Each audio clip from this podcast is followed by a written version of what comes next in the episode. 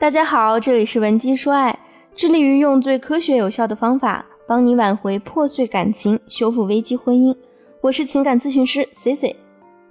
咱们今天要来探讨的还是一个经典话题——讨好型人格。为什么又要谈到这一点呢？因为最近做的一些咨询里啊，这些在爱情里备受煎熬的姑娘们都有一个共性，就是都具有讨好型人格的特质。他们总是顾虑很多，怕麻烦别人，怕别人不高兴，内心极其敏感脆弱，总是抬高别人，贬低自己。遇到事情呢，总是愿意委屈自己，成全他人。那说个不太好听的大实话，讨好型人格的人呢，有时呢就像一只小狗一样，为了讨好主人，可以奋力的做任何主人希望他做的事情。主人一个手势，他就能迅速的做出相应的动作。事后呢，还会伸伸舌头求摸头。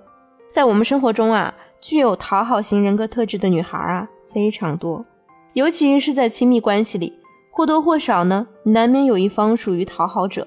那如果你的一系列讨好行为表现得太过度了，反而可能会成为对方无法忍受你而去和你分手的理由。通常这个时候啊，讨好型的姑娘呢就会很郁闷。为什么我都这么委曲求全了，他还要和我分手？每次遇到姑娘这么问啊，C C 心里都要默默的感叹一句：“姑娘呀，你可长点心吧！再这样讨好下去，真的就是活该被渣了。”那咱们先来说说讨好型人格究竟是怎么形成的。其实呢，这类女性或者男性往往啊是很缺爱的，而你缺失的这份爱呢，往往呢又可能是来自三个方面。第一个方面呢，可能是受社会大环境的影响，比如工作压力非常大，为了生存呢，你可能不得不放低自己的姿态，在公司呢就当一个顺从听话的员工，因为没有更大的能力，只能被日复一日的压榨着，而这种顺从压榨的行为啊，本身就极大的压制了我们的人性，渐渐的呢，你可能就被社会教化为看别人眼色过活的人了，也就是我们所说的讨好型人格。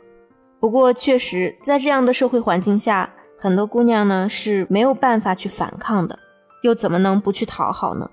第二呢，就是来自原生家庭的方面。现在呢，大家每天接触的媒体也比较多，原生家庭这个词啊也不再陌生了，几乎已经成为了一个都可以拿来放在饭桌上探讨的话题了。如今呢，我们才认识到，那些在不健康的原生家庭下成长的孩子，其实早已满身疮痍了。父母过度的管束或者是压制，会让孩子心生畏惧。那想要化解这样的畏惧呢，只有一个办法，无非就是讨好。于是呢，孩子们就可能会通过生活、学习中取得的优异成绩来博得父母的认可，好像只有这么做才能得到父母的爱，得到家庭给予的安全感。可这种不健康的原生家庭，严重的压制了孩子们的内心，导致他们从小习惯于忽视自身的需求。甚至呢，将父母或者其他长辈的需求啊内化为自我需求，这就会让他们形成一种固定的思维：只有当我不断的满足别人的需求和期望时，我才能获得关注和爱。第三个方面呢，也是我着重要说的，就是一些外部的事物所对你造成的影响。就拿恋爱中的讨好型人格来说，他们之所以会形成这样的人格特征，除了社会和家庭这两个不可改变的因素之外，前任。也是这一人格形成的重要原因。比如说，你的前几任恋爱对象恰巧呢都是很渣的那类男人，那么你个人的整体基调啊，差不多就会被定义为吸渣的体质。你一定会产生非常严重的自我怀疑，那是不是都是因为我做的不够好？是不是是因为我不够包容理解他？我要是变得更懂事一点，他是不是就会更爱我了呢？于是，为了不被抛弃，可能呢，你就会不惜委屈自己来满足对方的一切需求，以为只要满足了对方的需求，就一定会留住他的心。可是你却不知道，他眼中的你呢，不过就是一个让人没什么征服欲的免费保姆，用的差不多了，就赶紧把你踢开。说了这么多，想必大家对造成讨好型人格的原因也有了一定的认识了。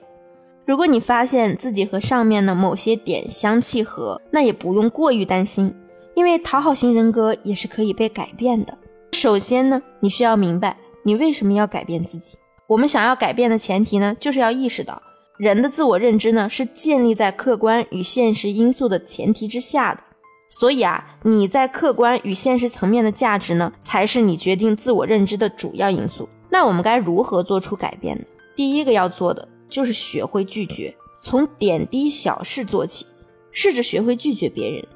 拒绝的要干脆有底气，别想着事事都要解释的特别到位。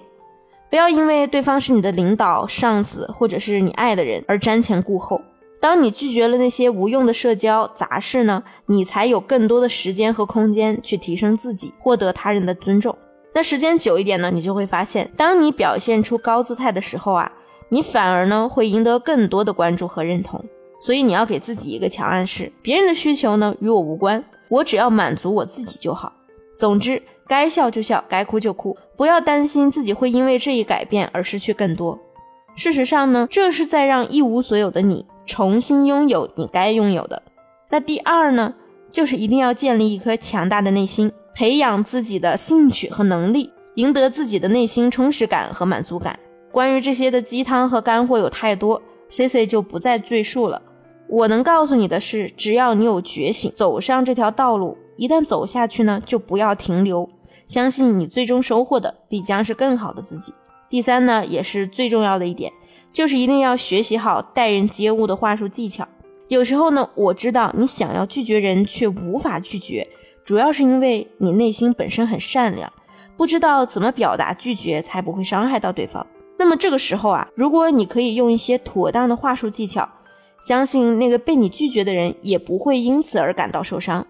更重要的是，这些技巧呢，还可以帮助你在爱情中成为一个聪明的姑娘，一个不会被轻易伤害到的姑娘。那如果你觉得你需要学习这些技巧，帮助你改善你的情商和情感关系，欢迎你添加我的微信文姬零六六，文姬的全拼零六六，把你的困扰发送给我，我们的情感分析师会给你做出最具针对性的改善攻略。好了，今天的节目就到这里了，我们下期见，文姬说爱。让你的爱得偿所愿。